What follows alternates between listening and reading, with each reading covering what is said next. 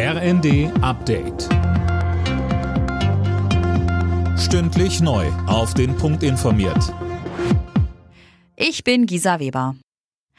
Die Störungen bei O2 sind weitgehend behoben. Der Telefonanbieter teilte am späten Abend mit, dass es nur noch kleinere Einschränkungen gäbe.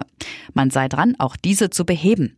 Seit dem Nachmittag hatte es in ganz Deutschland massive Probleme bei O2-Kunden gegeben. Viele von ihnen konnten nicht über Handy telefonieren und waren auch nicht erreichbar. Ursache waren nach ersten Erkenntnissen Serverprobleme.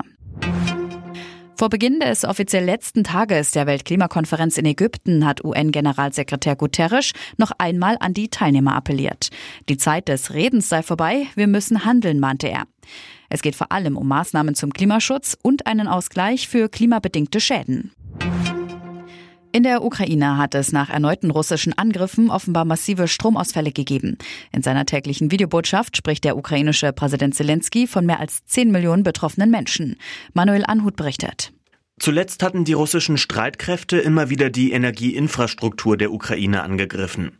Von den Stromausfällen dieses Mal besonders betroffen waren Zelensky zufolge die Regionen Odessa, Kiew, Vinnytsia und Sume.